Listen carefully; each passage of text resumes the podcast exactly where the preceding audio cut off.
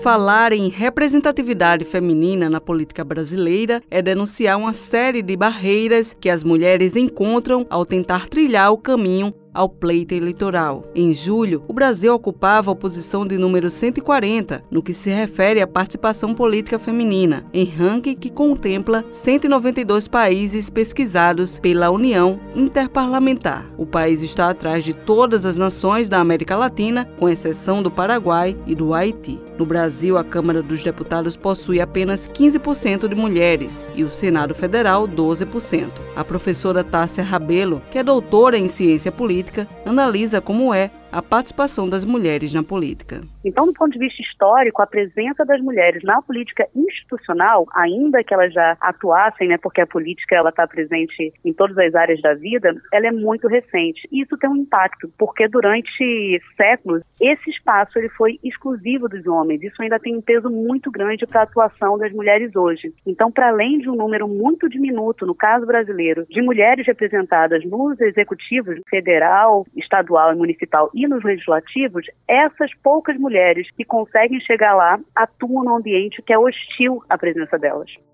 Uma das grandes problemáticas no pleito eleitoral é o que se refere às candidaturas laranjas. O presidente do Tribunal Superior Eleitoral, o ministro Alexandre de Moraes, afirmou que a Justiça Eleitoral não vai permitir candidaturas laranjas de mulheres para driblar a cota mínima de gênero nas eleições deste ano. Ele afirmou que o partido que fizer isso terá um prejuízo muito grande. No primeiro momento, se dizia que deveriam ser reservadas 30% de vagas para candidaturas femininas. E os partidos políticos, ao longo de todo esse tempo, exemplo, buscar subterfúgios, formas de burlar essa legislação. Então, quando eles diziam reserva de vaga, eles diziam o seguinte: a gente pode reservar, mas lançar uma chapa inteira de homens, por exemplo, com 70% de candidatos do sexo masculino. E quando existia a coligação proporcional, né, que permitia lançar uma quantidade de candidatos maior do que o número de vagas, aí isso ficava ainda mais simples. Então, em 2009, foi feita uma modificação na legislação que dizia o seguinte: não, não é mais reservar para candidaturas femininas e sim preencher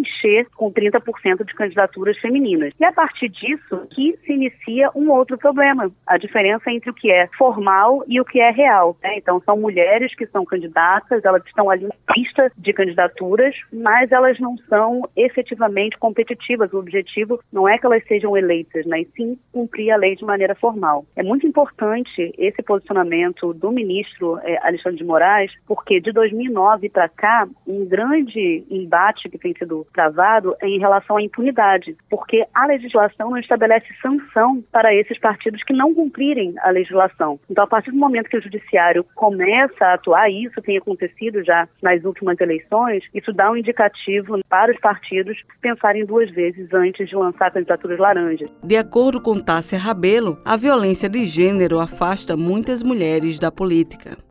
A violência política de gênero não tinha esse nome, porque ela era tratada como se fossem problemas individuais. Com o crescimento da presença das mulheres, a troca entre mulheres legislativos de países diferentes, se percebeu que se tratava de um problema coletivo, que não era limitado a um determinado grupo. Então, eu acabei de publicar uma pesquisa que mostra, por exemplo, que no Congresso Nacional Brasileiro, Senado e Câmara dos Deputados, 81% das senadoras e deputadas federais que responderam à pesquisa disseram que já sofreram com essa violência violência. Então, trata-se de algo sistemático, né, de um comportamento que é contínuo nesse espaço. E essas senadoras e deputadas que responderam à pesquisa também informaram que consideravam que a violência política de gênero ela afasta as mulheres da política e, inclusive, 12 delas disseram ter cogitado desistir do mandato para o qual foram eleitas por causa da violência. Né? Então, não é um problema para as mulheres apenas, é um problema para a democracia. Tereza Hermínia Freitas de Oliveira, presidente do Observatório de Políticas Públicas Femininas da Ordem dos Advogados do Brasil, Seccional Paraíba, fala o que se pode fazer para combater a violência política de gênero.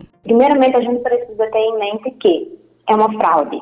Isso pode ser levado até o Ministério Público caso haja qualquer indício dessa violência política de gênero. Inclusive, as próprias mulheres que estão dentro desse meio muitas vezes ficam paralisadas diante de uma situação de violência. Isso é muito natural. Então, que outras mulheres que estejam ao seu redor possam tentá-las e dizer, olha, talvez isso que aconteceu aqui possa ser uma violência, possa ser algo que tenha a finalidade de impedir ou obstruir o seu livre direito durante a campanha, por exemplo. Então, que outras mulheres possam também estar juntas nessa fiscalização. Cibele Correia para a Rádio Tabajara, uma emissora da EPC, Empresa Paraibana de Comunicação.